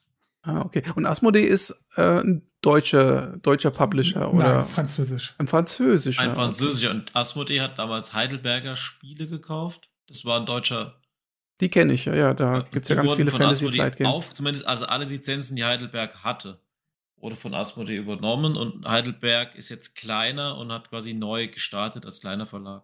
Das heißt, die sind wirtschaftlich ähm, sind die in, in, in, Schieflage geraten, obwohl sie Brettspiele verkauft haben, was ja eigentlich ein genau. Markt ist, wo man gut Geld verdient. Das ist ja spannend. Zum Beispiel Arkham Horror, Eldritch Horror habe ich jetzt hier stehen. Ich schaue mich jetzt auch mal gerade um. Der Arkham Horror hat das Grundspiel hat immer noch das Heidelberger Spieleverlag Logo und das, äh, die zweite Erweiterung hat bei mir dann das Asmodee Logo. Nur als Beispiel. Ich drehe mich jetzt auch mal um. ich sehe nämlich auch ganz viel Heidelberger Spieleverlag-Logos, aber das sind alles die ganz alten Spiele von vor eben 15 Jahren oder so. Ja. Ich ein Beispiel zum Kai geben, äh, zum Thema Kickstarter und große Spiele. Das Witcher-Spiel, The Old World, gab es zum Beispiel auf das Spiel. Das war von Go On Board erstellt. Das ist also von CD Projekt Red auch eine, ja, nicht Verbrettspielung einer Versoftung, aber im Prinzip ist es nicht das Witcher-Spiel an sich, sondern es ist ein Spiel, was im Witcher-Universum spielt hat bei Kickstarter 6,8 Millionen gemacht und wurde aber jetzt von Asmodee auf Deutsch quasi vertrieben. Das heißt, du konntest jetzt auf der Messe das Spiel auf Deutsch kaufen mit dem Asmodee-Logo. Ich habe es bei Kickstarter gebackt, aber die deutsche Fassung jetzt ohne Asmodee-Logo zum Beispiel hier stehen. Ah, okay. Ja, aber das hast du relativ häufig, ne? dass tatsächlich die internationalen mhm. Sachen über Kickstarter kommen und die äh, zentralisierten Fassungen, wie zum Beispiel bei Gloomhaven, ist es dann, das kommt es über Feuerland raus. Ja, genau. Also es kommt immer darauf an, wer das sich schnappt von den deutschen Verlagen. Große Spiele, Gloomhaven ist ein gutes Beispiel. Das schnappt sich dann ein deutscher Verlag und der macht dann die deutsche Lokalisierung dazu. Wundert mich ja, dass du bei Kickstarter-Projekten, die aus dem Ausland initial stammen, überhaupt deutsche Versionen bekommst. Das hätte ich gar nicht so gedacht. Das kommt immer aufs Spiel an und äh, du musst ja vorher bei Kickstarter auch anklicken. Also entweder, nehmen wir mal Gloomhaven, ist es so, du unterstützt dann die englische Version, du kriegst die deutsche erstmal nicht. und du musst warten, bis die deutsche Version erscheint. Und umgekehrt, bei Witcher war es jetzt so, da gab es die Option, äh, du wartest, bis die deutsche Variante da ist und bekommst die, oder du bekommst halt früher die englische. Ich habe aber auch schon Sachen gebackt. Ne? Stars of Acarius ist ein Beispiel, wo du dann auswählen konntest, ja, ich möchte gerne das deutsche Sprachpaket haben und dann kriegst du die Missionspakete und die Anleitung ah. in Deutsch. Es kommt immer aus Spiel an. Es gibt Spiele, wo man genau, problemlos. Also, also, genau, es gibt Spiele mit mehrsprachiger Unterstützung, auch mal mit besserer und mal mit schlechterer. Ne? Also ist immer so ein qualitativ ist es manchmal ein bisschen wackelig. Und warum finanziert ihr auf Kickstarter mit? Äh, hat das den Hintergrund, dass ihr das Spiel frühzeitig wollt? Hat das den Hintergrund, dass ihr sagt, äh, das ist günstiger? Hat das den Hintergrund, dass ihr das Spiel sonst gar nicht bekommen würdet? Oder hat das den Hintergrund, dass ihr das Spiel finanzieren wollt, damit es überhaupt stattfindet? Was ist da der Hintergrund? Also bei mir ist es tatsächlich ähm, A, die Faszination für die Idee. Ich ähm, äh, nehme Spiele, die meinem Wunsch oder meinem Spielwunsch entsprechen, die ich spannend finde, die ich gut finde, die finanziere ich, weil ich es haben will. Und ganze Spiele, Spiele würden entweder gar nicht erscheinen oder kommen auch tatsächlich, haben auch die eine Möglichkeit, dass sie nie in einem normalen Vertrieb landen. Ne, es äh, gibt ja auch etliche Kickstarter-Spiele, die den Sprung in den Massenmarkt oder in den Vertrieb nicht geschafft haben. Mhm. Ne, Kickstarter ist aber nur eine, eine Quelle. Ne? Jeder, der sich enger mit Brettspielen befasst, wird irgendwann über die Spieleoffensive stolpern. Das ist ein ähm, deutsches Online-Versandportal mit einer fragwürdigen Webseite, die aber tatsächlich auch einen eigenen Kickstarter-Variante haben, die tatsächlich zum Beispiel auch für ganz viele Lokalisierungen von guten und bekannten Spielen äh, sich verantwortlich fühlen. Die Spieleschmiede ist es dann nämlich. Genau, dann ist es die Spieleschmiede, es ist ein Bestandteil. Und da habe ich in den letzten Jahren auch etliche ähm, Spiele gebackt, ob das jetzt ähm, Kingdom Rush ist, was, äh, glaube ich, auch eine durchaus bekannte ähm, Tower Defense Spiel ist im, im, auf Steam oder ja, etliche andere Spiele, die, äh, die man noch mal näher definieren oder in einem anderen Podcast noch mal näher auseinandernehmen könnte. Die Faszination ist einfach, das hat nicht jeder. Äh, man kann vorher an der, an der Begeisterung dieser Teilnahme und äh, das, dass du einfach auch echt viel für dein Geld kriegst. Ne? Das ist tatsächlich schon ziemlich cool. Ich habe jetzt mal in unseren äh, Channel mal kurz Stationfall als Beispiel reingeworfen. Das ist in der Spieleschmiede gerade drin. Das ist ein Spiel von Iron Games. Konnte man auch dort anzocken, ist auf Englisch schon erhältlich, wird quasi deutsch lokalisiert. Das heißt, Spieleschmiede ist meistens so, es ist ein, meistens ein Spiel, was es auf Englisch schon gibt. Und Spieleschmiede bietet entweder an, dass es, wie du sagst, ein Übersetzungskit für dich finanziert und du kriegst die englische Fassung, oder du kriegst das komplette Spiel auf Deutsch. Und bei Stationfall, das ist jetzt nur als Beispiel, können wir Zahlen nennen. Du zahlst 70 Euro für die deutsche Version, du zahlst 85 für die deutsche Version mit Pappfiguren oder du zahlst 125 Euro für die deutsche Version mit Miniaturen und einem, auch alle Gegner haben Miniaturen. Ne? Du hast dann quasi anmalbare Miniaturen. Und natürlich gibt es da nochmal 5000 andere Sachen, eine Spielematte, das, das, das. Aber was ich bei äh, Spieloffensive immer sehr nett finde, du bekommst aber auch noch die passenden Kartenhüllen dazu für einen Aufpreis von 4 Euro, was jetzt sehr nett ist. Und dann hast du auch gleich passende Kartenhüllen, du kannst alles sleeven. Und somit kannst du dir das gut zusammenklicken und hast auch das Problem im Versand nicht. Weil mittlerweile ist es so bei Kickstarter, wenn du aus Amerika bestellst, kann es dir durchaus passieren, dass du noch Zollgebühren bezahlen musst. Sag mal, um mal wieder auf das Thema Messe zu kommen, ist eigentlich die Essenmesse die größte Spiele, Brettspielmesse in Deutschland oder vielleicht sogar Europa? Ja, laut Internet ja. In Europa? Ich glaube sogar weltweit, weil ich keine Ahnung habe, ob es in Amerika so ein Ding ist. Okay, das ist ja interessant. Dann kann man ja davon ausgehen, dass zum Beispiel so Kickstarter-Projekte, aber auch andere Entwicklungen schon darauf fokussiert sind, möglichst ihre Produkte dann zu der Messe auch fertig zu haben. So ähnlich hm? wie das ja im Software-Spielebereich auch oft ist oder wie es halt oft ist, wenn zum Beispiel Weihnachten vor der Tür steht, dass man sagt, zu dem Zeitpunkt hätte ich es gerne. In dem Fall ist es ja so, da es ja auch da abverkauft wird, denke ich, ist es schon vielleicht ein Ziel dieser Hersteller zu sagen, ich hätte gern, dass das Spiel dann auch dort liegt, damit die Leute das mitnehmen können. Ist das so? Also ich habe das, ich vergleiche es immer gerne mit der E3 Beispiel. Ne? Alles, was da, was ich dort, oder was die E3 mal war, alles, was dort präsentiert wird, ist heiß für Weihnachten, wie du sagst, und wird äh, von den Leuten gut angenommen und wird dann noch gehypt durch die Spiel. Ja, wobei es noch stärker eine Verkaufs-, auch eine Verkaufsmisse ist. Ne? Es ja, wird schon gerne sehr viel von dem Portfolio wird dort angeboten. Es ist schon eher seltener, nicht, nicht gar nicht da, dass du äh, Prototypen oder halbfertige Spiele spielst. Das habe ich da auch gekonnt. Das gibt es auch bei kleineren Verlagen. Aber ich glaube, das Ziel ist schon, auf der Messe die neuesten oder die neuen Sachen auch vorzustellen und auch direkt zu verkaufen. Mhm. Also gerade bei den großen Verlagen, Verlagen wie Feuerlande, Pegasus und Co. bin ich mir hundertprozentig sicher, dass die schon sehr viel Wert darauf legen, zur Spiel die Sachen auch da zu haben. Mhm.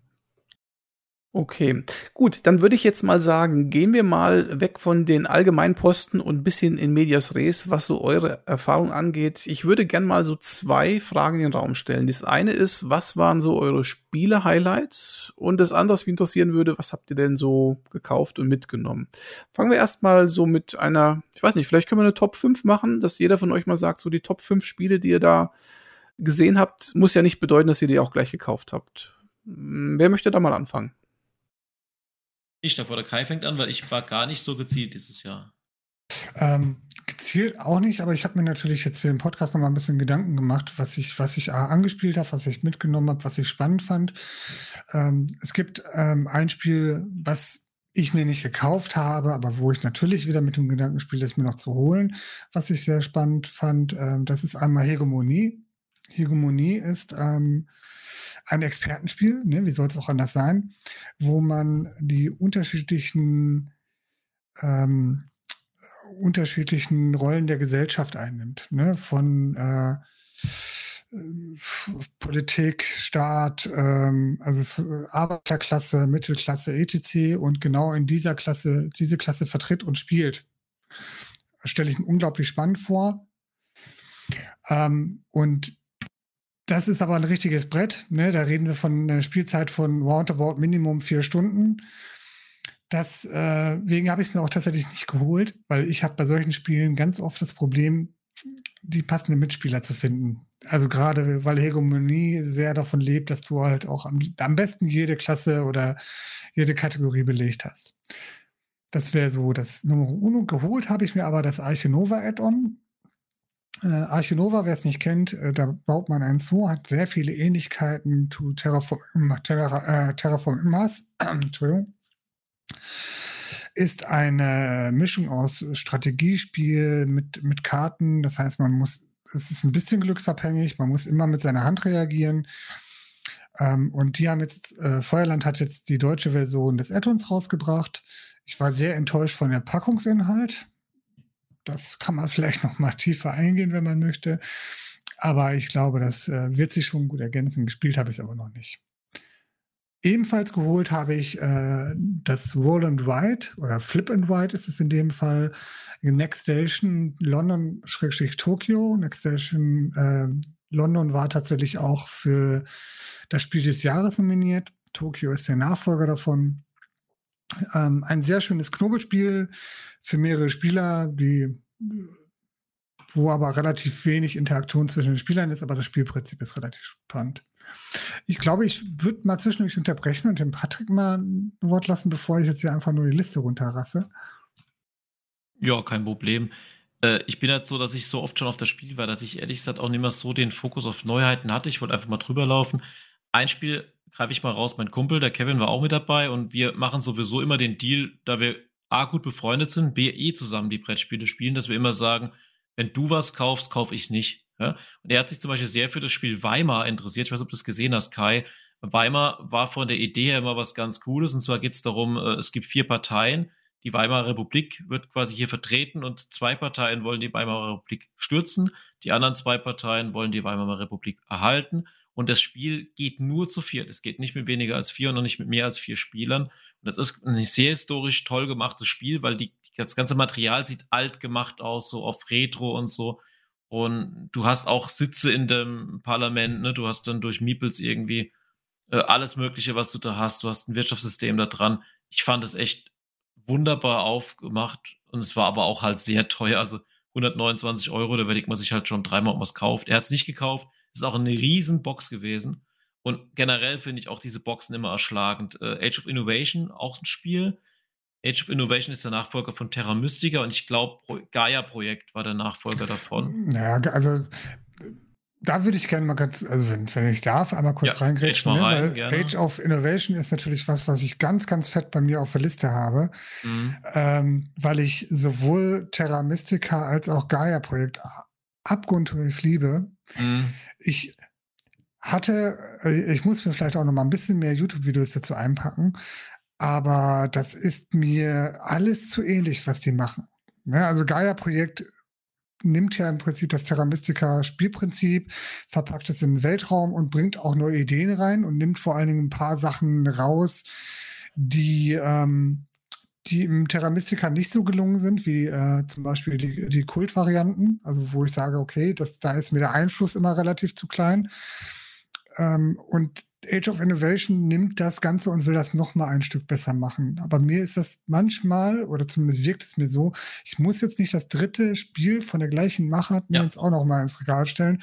Plus, der Preis von 70 Euro ist natürlich auch schon, ein, schon eine Latte. Ne? Also Feuerland ist jetzt auch, entwickelt sich ein bisschen zum Schwerkraftverlag 2.0, die auch absurde Preise haben. Mag auch gerechtfertigt sein, aber ich finde schon ich teuer.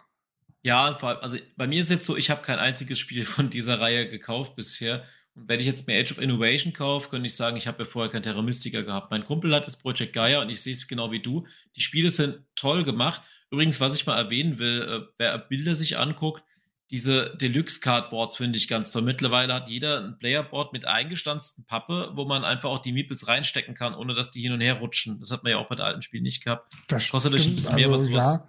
Also bei Gaia-Projekt, äh, also beziehungsweise bei Terra, äh, Terra Mystica, da war das schon ganz ordentlich. Ne? Wir waren nie auf dem Qualitätsniveau, oder auf dem Problem, was ein ähm, Terraforming Mars hat, was eine Frechheit ist bei dem Spiel. Mhm. Die, die Ursprung, äh, Ursprung Cardboards in dem Hauptspiel kannst du gekauft nicht verwenden, weil ohne wahnsinnig zu werden. Weil die rumrutschen, da habe ich auch die zweite Genau, ne, die, die rumrutschen rum. Das Problem hast du aber bei Terra Mystica nicht auf dem Niveau, weil du gar nicht so viele Ressourcen hast, die du irgendwie rumrutschen könntest.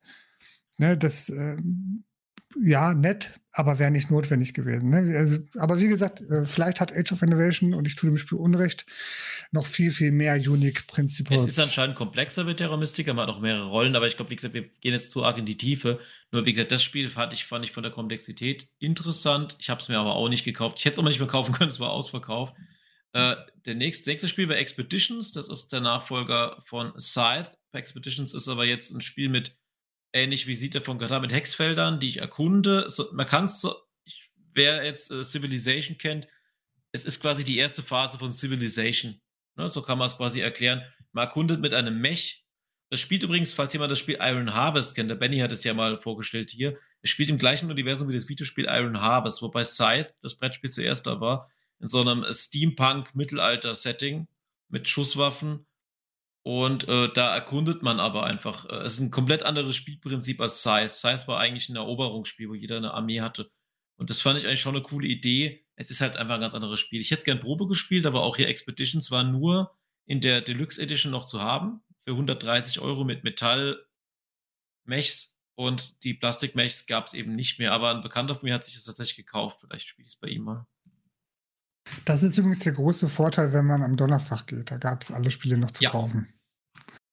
Ich würde gerne noch zwei Spiele nennen und dann, dass ich nicht so viele Spiele nenne. Distilled, ein sehr cooles Spiel, was ich aber schon hatte, beziehungsweise mein Kumpel hat.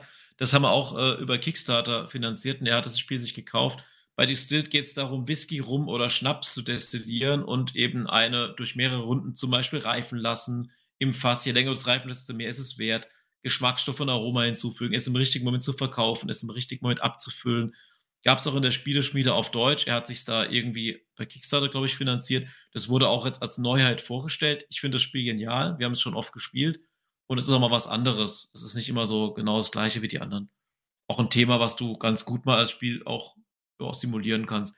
Und das letzte Spiel, was ich äh, mir angeschaut habe, was ich auch erklärt bekomme, war Kutna Hora. Komischer Name, ist, glaube ich, eine tschechische Stadt. Nagelt mich nicht fest. Da habe ich jetzt nicht so die Ahnung.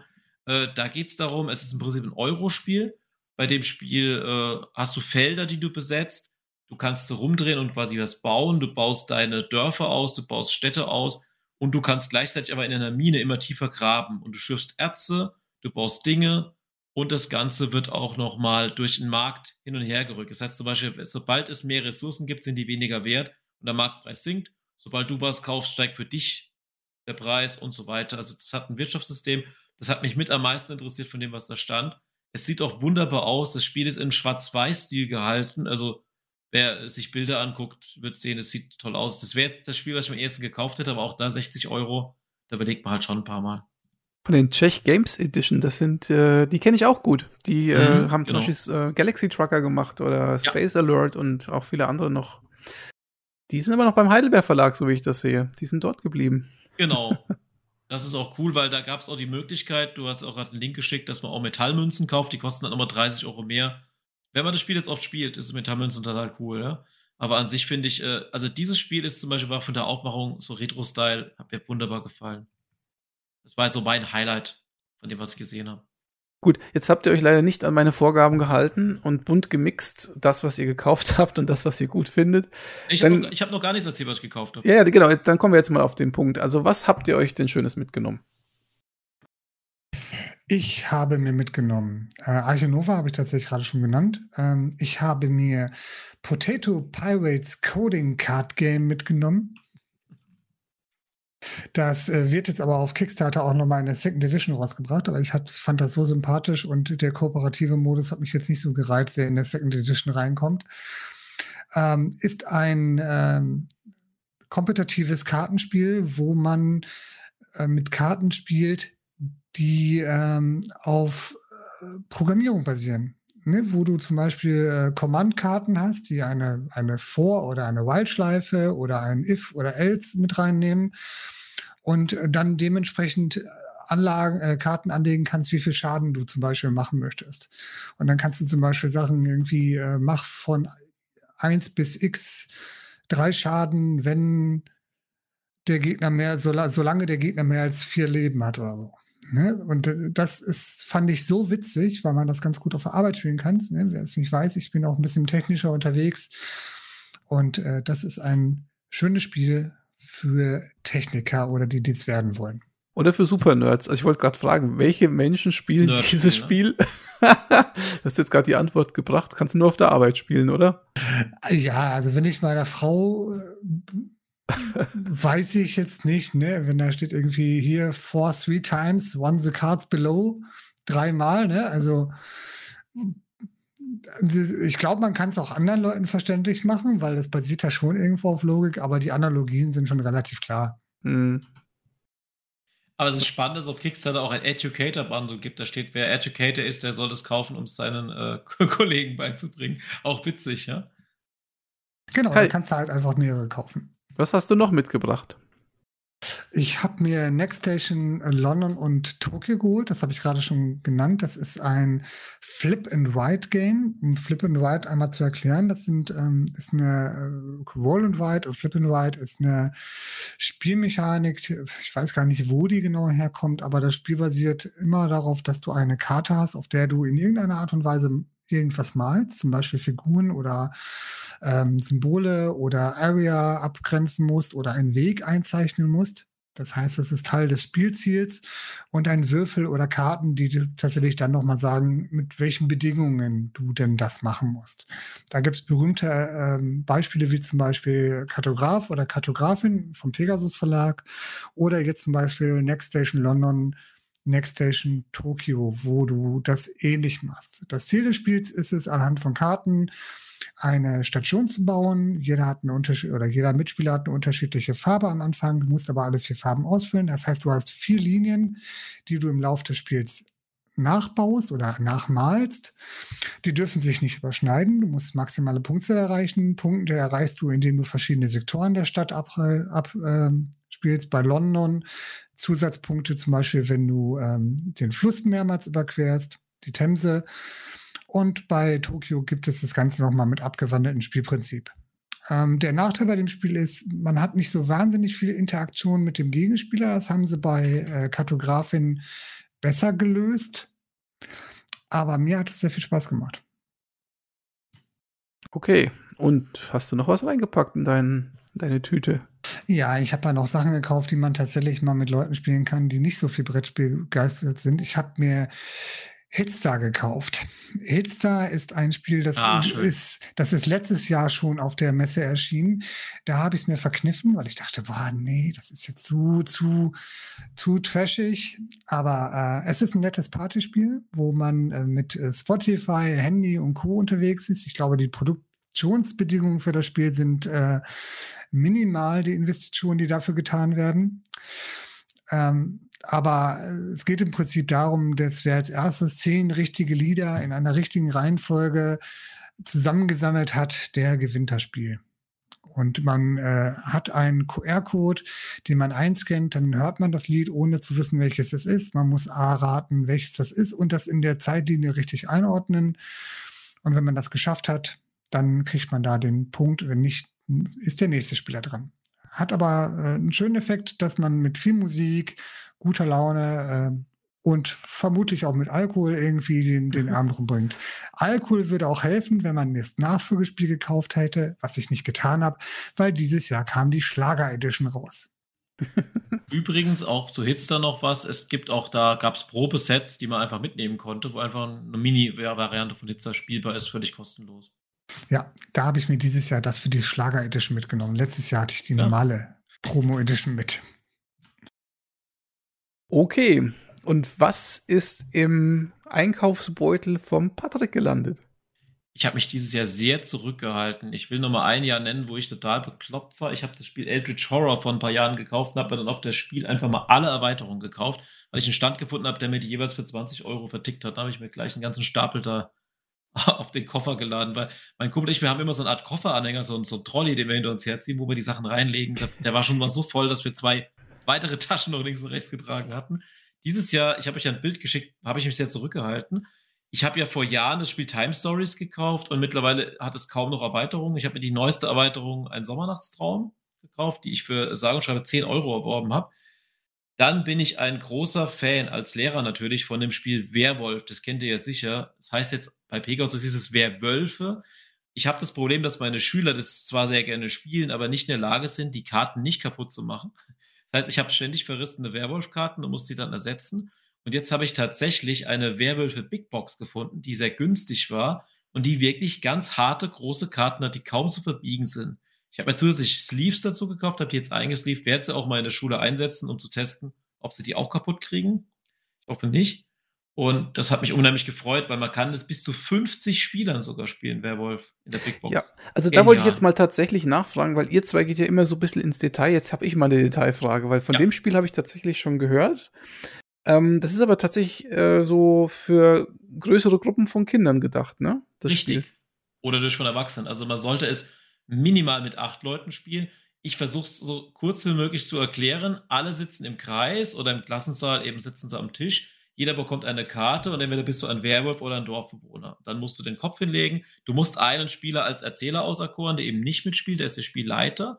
Und dann sagen die, sagen die quasi, es spielt im Mittelalter, wir sagen, alles schlafen ein, das Dorf schläft ein, jeder ist jetzt leise und die Werwölfe erwachen. Und dann heben die Werwölfe ganz leise den Kopf gucken sich dann erstmal am ersten Nacht an, wer sie überhaupt sind. Die kennen sich ja nicht vorher, die haben ja nur eine Karte bekommen. Und dann zeigen sie auf ein Opfer und dieses Opfer stirbt quasi. Das bringen sie um.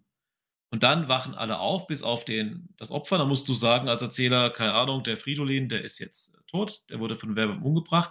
Und dann geht die Anklagephase los. Und dann müssen alle im Raum sagen, okay, wer ist denn der Werwolf? Oder wer, ist, wer sind die Werwölfe? Und dann kann man immer eine Person anklagen. Die Person darf sich verteidigen. Und dann gibt es eine Abstimmung. Und die Person, die die meisten Stimmen bekommt, die fliegt raus. Und dann muss die Person ihre Hand hochhalten und muss dann sagen, ich bin Werwolf oder ich bin Dorfbewohner. Und das geht so lange, bis entweder alle Werwölfe durch die Fragerunde rausgeflogen sind oder bis alle Dorfbewohner gekillt worden sind. Und natürlich gibt es dann noch ganz viele Sonderkarten. Zum Beispiel die Seherin darf jede Nacht eine andere Karte sich angucken. Der Jäger darf einen killen, die Hexe darf einmalig jemanden wieder heilen, der getötet wurde und so weiter. Es gibt den Amor, der kann zwei Leute verlieben und wenn einer stirbt, stirbt auch der andere. Und wie gesagt, da gibt es ganz viele Variationen davon. Ich möchte jetzt hier noch hinzufügen, das ist, ähm, ich, ich finde das nicht, dass das ein reines Kinderspiel ist. Ne? Das ist übrigens auch für dich, Alex, eine eigene Spielekategorie. Ne? Das mhm. nennt man diese Social Deduction Games. Das sind Spiele, wo du äh, die auch im Erwachsenenkreis, und ich habe das auf Arbeit schon öfter gespielt, die quasi für Mord und Totschlag und Anschuldigung und Rumschreierei sorgen. Also unheimlich lustig. Ähm, Werewolf ist, glaube ich, der bekannteste ähm, Part oder der bekannteste Vertreter davon, aber es gibt natürlich solche Sachen wie Avalon, Quest, Hidden Leaders. Ähm, es gibt etliche Beispiele dafür, die sind wirklich, wirklich großartig. Du brauchst aber natürlich extrovertierte Leute, die sich darauf einlassen. Also ich frage mich gerade, ob du auf deiner Arbeit eigentlich noch arbeitest oder nur am Spiel bist. Ja, ja. Aber jetzt habe ich mal eine Frage. Also allein dieses Werwolf-Thema, äh, ich habe jetzt mal ein bisschen geguckt, da gibt es mehrere Werwölfe. Die Werwölfe Düsterwald und Pegasus Werwolf. Was, was ist denn das Original oder, oder wie muss ich mir das vorstellen? Was, was das Original ist, weiß ich nicht. Ich glaube, die Werwölfe Düsterwald habe ich mir damals gekauft, weil es einfach für mehr als äh, acht Spieler ist. Es gibt eine Version, die kannst du nur zu acht spielen. Ich frage mich, wie das gehen soll. Äh, klar, zu acht geht es irgendwie trotzdem, da hast du zwei Wölfe beim Tisch, aber du musst ja auch einen Erzähler haben. Und ich finde es ehrlich gesagt mit der Schulklasse, gerade an so Tagen am letzten Schultag vor Weihnachten oder so, das macht denen unheimlich Spaß. Und mit 24 Leuten kannst du halt auch viel Spaß haben. Da hast du halt sechs Werwölfe drin. Du hast, keine Ahnung, erstmal den Armor und der Armor muss ja zwei Leute verlieben. Und die gucken sich an und zeigen sich die Karte. Und das Spannendste ist immer, wenn einer ein Wolf ist und der andere ist kein Wolf. Dann müssen, müssen die sich gegenseitig schützen, weil sobald der Wolf stirbt, stirbt auch der andere. Du hast den Strolch zum Beispiel, da muss zwei Leute aussuchen und die muss er rausvoten im Voting und sobald die rausgevotet sind, hat er gewonnen. Ne, da hast du so ganz viele Leute, die auch ihr eigenes Spiel spielen. Und es gibt natürlich, was ein sehr bekanntes Spiel übrigens ist, es äh, hat einen blöden Namen, aber es ist bekannt, ist Secret Hitler. Da ist es zum Beispiel so, dass jeder äh, im Raum einen, äh, einen Staatsmann verkörpert. Ne? Also da gibt es auch ganz viele Variationen von diesen äh, Deduktionsspielen. Aber Werwolf ist halt ein relativ simples Prinzip. Du musst nur den Werwolf finden. Es gibt noch Varianten, wo du auch noch andere Sachen tun musst im Spiel. Okay, also da muss ich noch ein bisschen durchsteigen, weil da das KP jetzt momentan noch nicht so ganz, ähm, welche da die richtige Version ist. Aber wie gesagt, ich habe jetzt gerade beim Google geschaut, es gibt was von Ravensburger, von Asmodee, von keine Ahnung. Tausende. Ich sag mal, die Version war tatsächlich für 17 Euro zu haben, was ich sehr günstig fand, mit 50 Karten und einem Block. Die Karten waren sehr groß, ist für Kinder halt besser. Und es ist halt relativ simpel. Es ist auf jeder Karte nochmal erklärt, was zu tun ist. Du brauchst, im Prinzip kannst du das Spiel auch selbst bauen. Du brauchst eigentlich keine Box. Du kannst auch einfach Zettel schreiben und kannst Namen draufschreiben. Okay. Und wenn ich jetzt den Kai richtig verstanden habe, gibt es da noch ganz andere Themen quasi ja, mit dem gleichen Spielprinzip. Mhm. Genau, diese Spiele haben ja eine Entwicklung hinter sich. Ne? Werwolf ist ja, wie gesagt, der bekannteste Vertreter und soweit ich weiß, auch der, einer der ersten. Ne? Also in irgendeiner Art und Weise wird es das sowieso schon immer gegeben haben, solche Spiele. Und ähm, das ging dann hinterher weiter mit ähm, äh, mit The Resistance und aus The Resistance ist Avalon entstanden. Avalon, aus Avalon ist dann wieder Quest entstanden, auch wieder eine Abart. Aber grundsätzlich hast du immer verschiedene Rollen, wo die eine Seite die anderen überzeugen soll, dass man nicht der Böse ist. Und äh, das ist gerade das ist der Grund irgendwie, wenn man dann seinem Gegenüber, gegenüber sitzt oder dem anderen sagt irgendwie, boah, glaubt ihr doch kein Wort, der lügt, das weiß man doch. Ne? Und das ist einfach herrlich. Also das entwickelt eine eigene soziale Dynamik. ähm, ich mag es sehr. Das ist ja. vollkommen an mir vorbeigekommen, das, äh, vorbeigegangen. Das siehst du mal, oder seht ihr mal, wie lang ich schon nicht mehr da so in dem Thema drin bin. Noch nie gespielt sowas. Also ich habe ja in meinem Studium Jugendbetreuung gemacht in den Ferien und da hat es äh, ein Kollege mir mal gezeigt. Ich, wie gesagt, ich habe gemerkt, wie faszinierend es ist und, wie, und vor allem du lernst, wenn du eine Gruppe vor dir hast, auch mal viel über die Gruppenstruktur. Also es ist pädagogisch sehr interessant, was da alles abgeht. Du musst natürlich manchmal reden, du kannst auch Leute erziehen, dass du sagst, pass mal auf, ihr müsst natürlich, wenn du selbst ein Werwolf bist, macht es natürlich unheimlich Sinn, dass du in dieser Fragerunde andere Leute beschuldigst. Ja, und so weiter. Es gibt da ganz viele Strategien.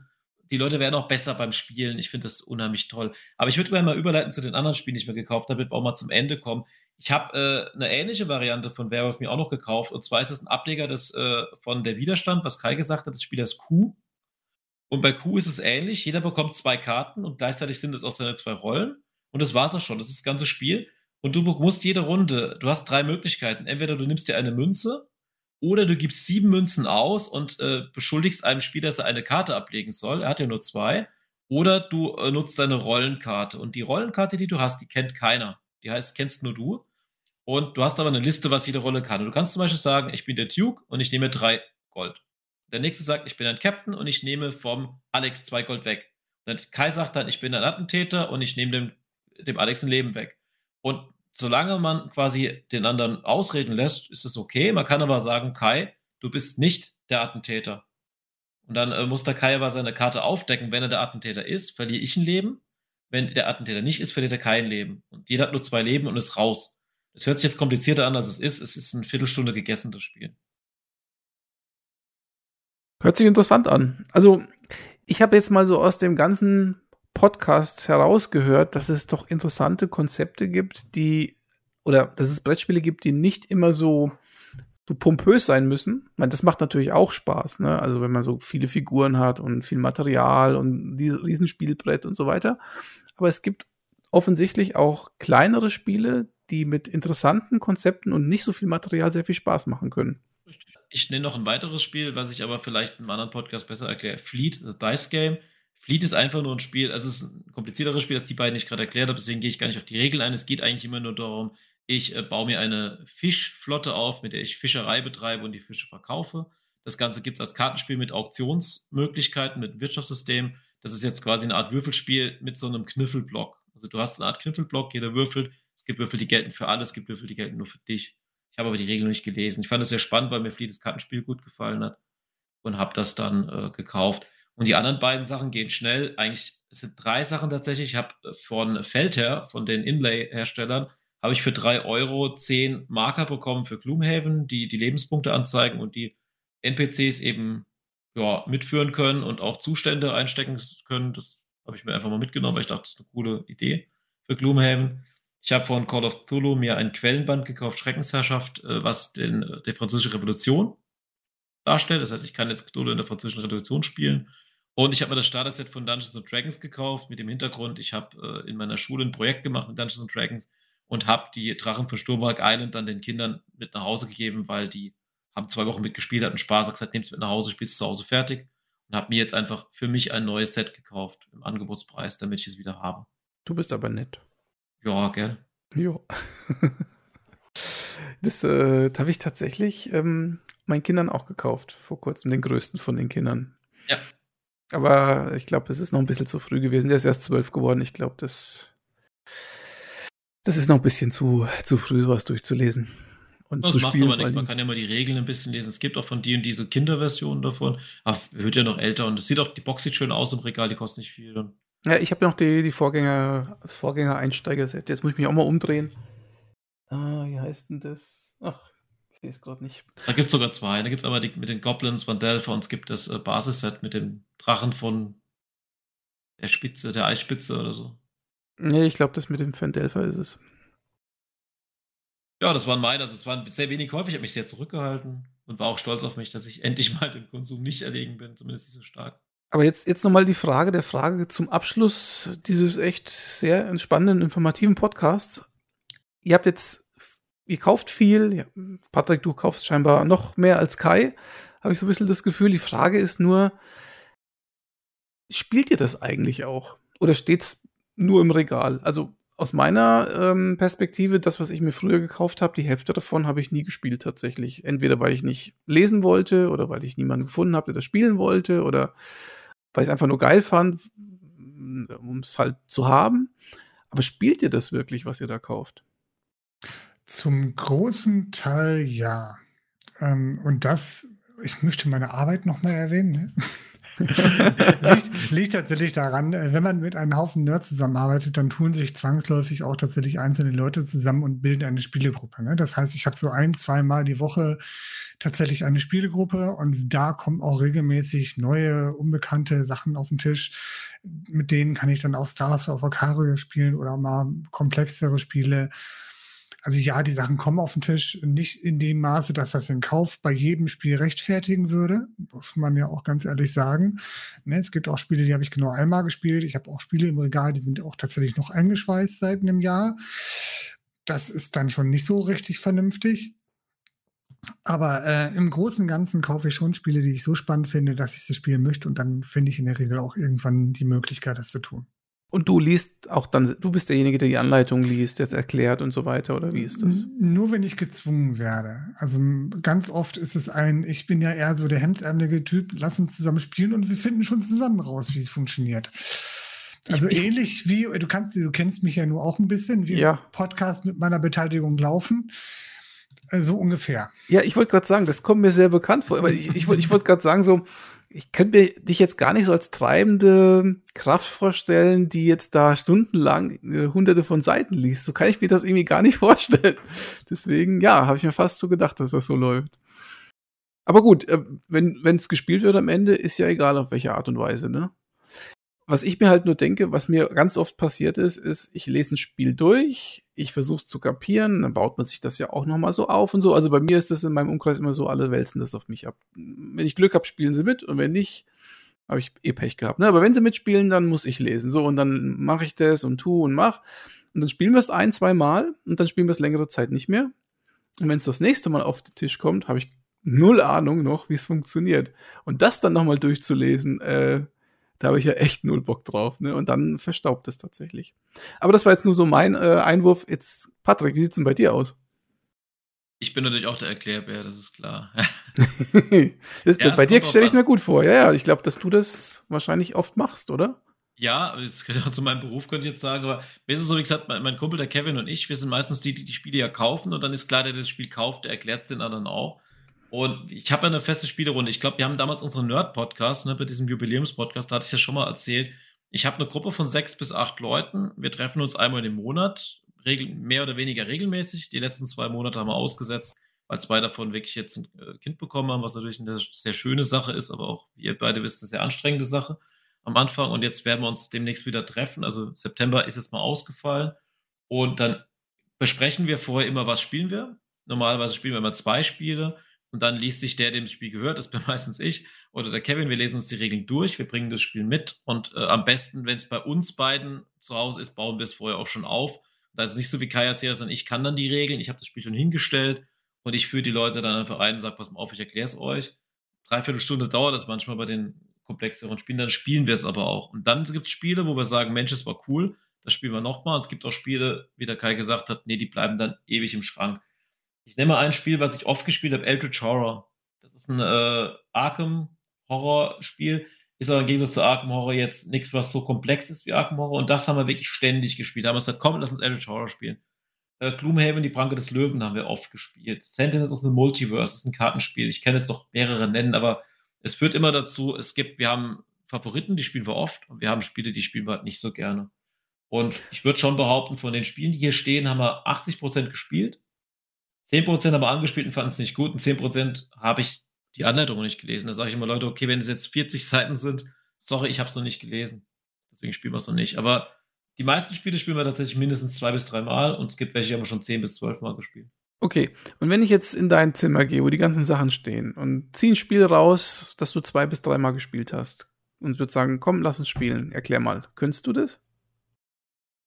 Ich würde behaupten, bei jedem zweiten Spiel ja beeindruckend. Ich würde sagen, es kommt darauf an, wie komplex das Spiel ist. Ne? Also ja. es gibt natürlich Spiele, die ein komplexes Regelwerk haben. Wenn ich in mein äh, Spielregal gucke, zum Beispiel Massive Darkness, ne? das ist so ein Dungeon Crawler. Nein, könnte ich dir nicht erklären. Ne? Es gibt natürlich ja, genau, Spiele, an, es gibt natürlich Spiele, die haben sich auch bei mir so eingebrannt, wenn du mir sagen würdest, irgendwie, ja, lass uns eine Runde Terra Mystica spielen, würde ich sagen, alles klar, wo fange ich an irgendwie mit meinem Vortrag? Ne? Ich kann dir mhm. die Regeln von vorne bis hinten aus dem Kopf runterrasseln. Und so unterschiedlich sind halt die Spiele. Ne? Also das ähm, kommt, kommt tatsächlich drauf an. Ne? Also bei sowas wie Terraforming Mars kommt man schnell wieder rein. Ähm, bei komplexeren, gerade diese storybasierten Spiele wird schwer. Ne? Also auch ein ähm, Pranke des Löwen zum Beispiel, wenn man das jetzt, oder Gloomhaven, wenn man das jetzt lange nicht gespielt hat, da wieder reinzukommen, wie funktioniert das jetzt nochmal mit den, mit dem Magiefokus, mit den ja. Regeln, mit den, wann würfelt wer, in welcher Reihenfolge sind die Gegner dran, wann ist, darf wer, wie bewegen die sich. Das ist ja auch ein relativ komplexes Regelwerk, was nicht so hundertprozentig intuitiv ist. Würde ich auch passen, ne? Also zumindest auf dem Detailgrad, dass wir es spielen können, ohne die Anleitung dabei zu haben. Ja gut, die Anleitung brauchst du, aber du kannst ja auch sagen, ich gucke nochmal kurz drüber. Ich nehme jetzt zum Beispiel einen Keyforge, was hier steht. Battlestar Galactica, Seven Wonders, da würde ich jetzt sofort sagen, zack, lass uns das spielen. Klar, man muss zum Beispiel, sag mal, wie viele Karten bekommt jeder am Anfang so Dinge, die musst du nachlesen. Aber im Endeffekt ja. kann man sagen, komm, wir bauen es auf, die Regeln lesen wir kurz durch. Also zehn Minuten werden die meisten hier spielbereit. Es gibt welche, die habe ich noch nie, noch nie gespielt, die stehen hier rum, klar, da habe ich noch nicht die Regeln gelesen. Äh, bei Arkham Horror müsste jetzt jeder ein Deck vorher bauen, zum Beispiel. Aber da habe ich mittlerweile auch, also ich bin ja schon so ein Nerd, dass ich zum Beispiel bei Arkham Horror äh, spielbare Decks schon mal bereitgestellt habe, wenn jemand kommt. Und ich habe auch einen Kumpel, äh, der Marcel, der kommt so alle zwei Wochen einfach vorbei alleine und dann spielen wir zwei Stunden irgendwas, was hier steht. Und das macht auch Spaß, wenn man einfach sagt, kommt zwei Stunden, mehr nicht, unter der Woche, von 18.30 bis 20.30 und wir zocken jetzt eine Runde Herr der Ringe Kartenspiel. Ja? Äh, das ist schon, das funktioniert, aber es kommt immer auf das Spiel an. Ich habe auch die BIOS-Spiele da, wo ich vorhin von Station voll geredet habe, die sind so kompliziert, die muss ich mir jedes Mal durchlesen. Da würde ich auch mal sagen, Leute, das auf keinen Fall heute. Ja, es gibt auch Spiele, die kann man mal zwischendurch spielen. Ne? So, so ein Dice Phone oder so kommt auch durchaus ja. mal auf den Tisch. Ne? Wo du sagst, komm, jetzt haben wir mal eine halbe Stunde, lass uns mal irgendwie ein, zwei Duelle machen oder so. Das Dice Phone Adventure zum Beispiel als Gegensatz ist natürlich 12 mal aufwendiger. Ja. Sowohl aufbauen als auch irgendwie wieder die Regeln raffen und alles drum und dran. Ähm, ich glaube, verallgemeinern kann man es nicht. Und man sollte vorher die Leute fragen, hast du heute Zeit? Ne? Also wenn es, wir machen ganz oft noch mit Essensbestellung kombiniert, das heißt, jeder kommt um 18 Uhr, wir bestellen Pizza, dann können wir auch mit erzählen erstmal, wie geht es bei dir, was gibt es bei dir Neues, dass man so eine Stunde mal hast, wo du erzählen kannst, dann kommt die Pizza, dann isst du noch was und danach spielst du, ja, fertig. Und dann wird auch beim Spielen nicht erzählt, sondern wird wirklich gespielt, wobei das bei uns immer eine lockere Atmosphäre ist. Also nicht so, dass wir da ganz verbissen am Brett sitzen, aber äh, es kommt darauf an, wenn du jetzt zum Beispiel sagst, wir spielen zusammen jetzt hier Twilight Imperium, habe ich zum Beispiel hier, da musst du sagen, okay, hast du fünf Stunden Zeit oder nicht? Wenn du keine fünf Stunden Zeit hast, dann lassen wir das heute. Weil es gibt nichts, ich finde es sehr frustrierend, wenn man einfach zwischen abbricht. Also ich habe die Erfahrung gemacht, wenn du mit Menschen spielst, die jetzt nicht so nerdig drauf sind, ich sag mal so wie wir, die dann sich so ein bisschen erbarmen mitzumachen und das Spiel ist so ein bisschen nerdiger, ein bisschen komplexer, ein bisschen abwegiger als so ein klassisches Monopoly oder so, dann äh, geht es oftmals gar nicht so sehr ums Spielen, sondern eher ums Essen. ja, das stimmt. Dann ja. ist das Event größer als das eigentliche Spielen. Aber das nur so am Rande. Also ich habe jetzt gelernt, ich lade mich mal bei euch ein und äh, suche mir ein Spiel aus und dann spielen wir einfach mal was. Und dann kann ich mich zurücklehnen und mir es erklären lassen. Das hört sich eigentlich ganz vernünftig an. Du bist sehr willkommen. Wir müssen mal einen Podcast machen, während wir ein Brettspiel spielen. Das wäre vielleicht auch ganz lustig, so ein Mehrteiler. Jedenfalls, ich wollte mal vielen Dank an euch beide sagen, dass ihr euch die Zeit genommen habt, so detailliert zu erklären, wie es auf der Spielmesse war und natürlich auch alles drumherum, was ihr so erzählt habt, war sehr spannend. Und ich möchte an der Stelle natürlich nochmal darauf hinweisen, das war jetzt der erste Teil einer mehrteiligen Reihe. Und das bedeutet, ich werde jetzt äh, demnächst noch einmal Kai in ein Einzelgespräch reinnehmen, dann einmal Patrick, vielleicht haben wir auch, einen, mal gucken, vielleicht finden wir noch einen Gast ähm, der sich ein bisschen mit auskennt. Und dann gehen wir noch mal so in Medias Res in dem Sinne, dass ich dann noch mal wirklich eure Lieblingsspiele äh, wissen möchte. Die dürft ihr dann auch mal äh, ein bisschen epischer erklären und so weiter. Dass man einfach mal weiß, was sind die Spiele, die man auf jeden Fall in seinem Regal haben sollte. Ob das jetzt was Komplexes ist oder was für die Familie oder vielleicht auch Solo-Spiele gibt's ja auch. Ähm, das wird mich mal noch sehr interessieren und vielleicht auch die Hörer da draußen. Und in diesem Sinne bleibt uns gewogen. Wenn euch Brettspiele interessieren, bleibt an dieser Miniserie dran. Die weiteren Folgen werden jetzt in den nächsten Wochen dann eben auch folgen.